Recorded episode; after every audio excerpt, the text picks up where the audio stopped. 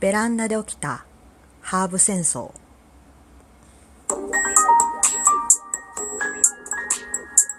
どうもひよりです。いかがお過ごしですか？この番組は私ひよりがこれってどうなのって思う日常の些細なことを個人の独断と偏見でゆるーくお話しする番組です。さてさて、えー、私の家のベランダではあのハーブたちがね寒い冬を今まさに越そうとして頑張っております。うーんとねそんな広い ベランダではないんですけどもうんとねラベンダーとかローズマリーとかバジルにミントなんかが育ってるんですけどまあねバジル君はねかわいそうに命が尽きるかどうかの瀬戸際なわけなんですよ。あんまりね多分うーんと寒さに強くないんでしょうね。なんかそんなの書いてるの見た。見たんだけどもさお家の中に引っ越して来させてあげられるだけのスペースがないのでまあどうにかこうにか頑張っていただいてます。うちの子だけなのかな？でもやっぱり寒いもんね本当に。うん。あのそれ以外は結構大丈夫。もうね一番元気なんはやっぱりミントくんであの、ミントくんのねゾーンがあるんですけどそうなんかそもそもさ植える時にスペアミントとペパーミントを植えたはずなんです。植えたんだけどなんかねもう境界線がなくなってきちゃってこうもう入り混じってあの競い合ってます。すごいね。やっぱりミントはね強い。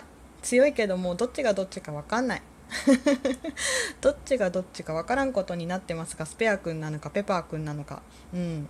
なんですけどもまああのそこはたくましく育ってます。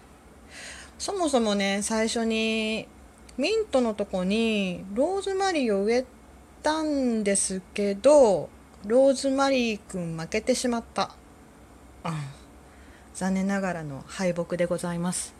そうそう。なんかハーブってね強い子とか強くない子ってねなんかミントは強いってよく聞くんですけどうん。意外とねそうだな。ミントくんの次に強いのはラベンダーくんラベンダーくん強しです。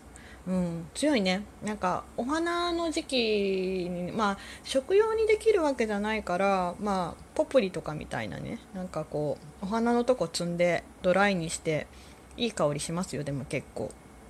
そう。でもね地味に私の中でねやっぱり頑張ってほしかったのがバジル君なんですよね。うん。だって使えるしさ買うと意外と高いしさその辺で言うとほらねえピザにのしたりさ使い道あるじゃん。これ夏になったら復活してくれるのかな？なんかねすごかったんですよ。あの冬になるまでの間は。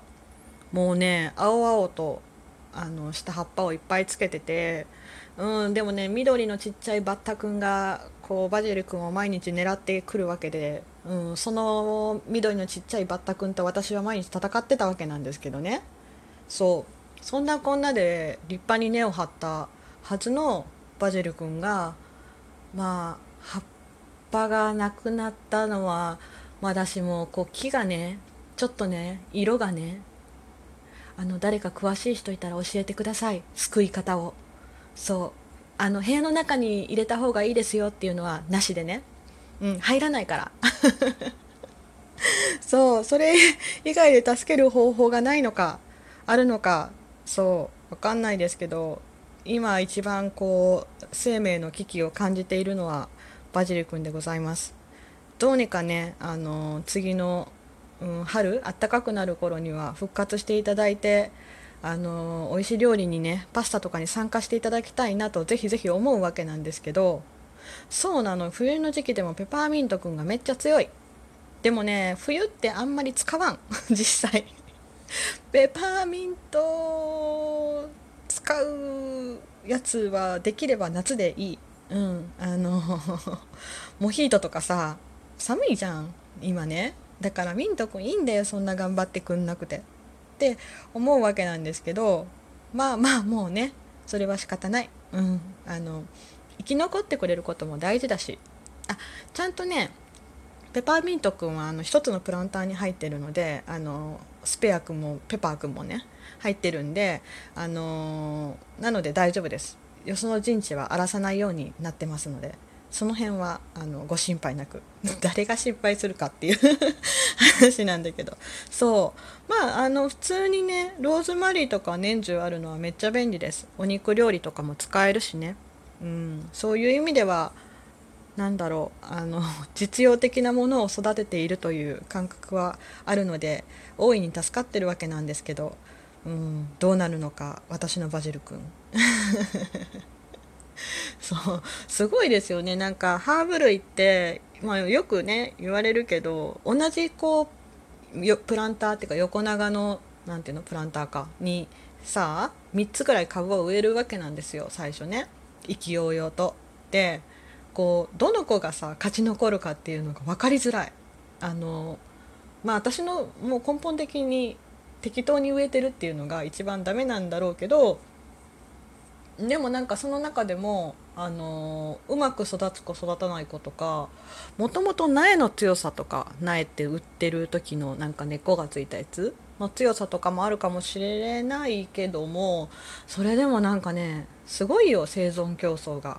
うん分けてあげないとダメなんだろうけどね。ついついさ欲張ってこう植えちゃうと、うん、行ったり来たりしたり。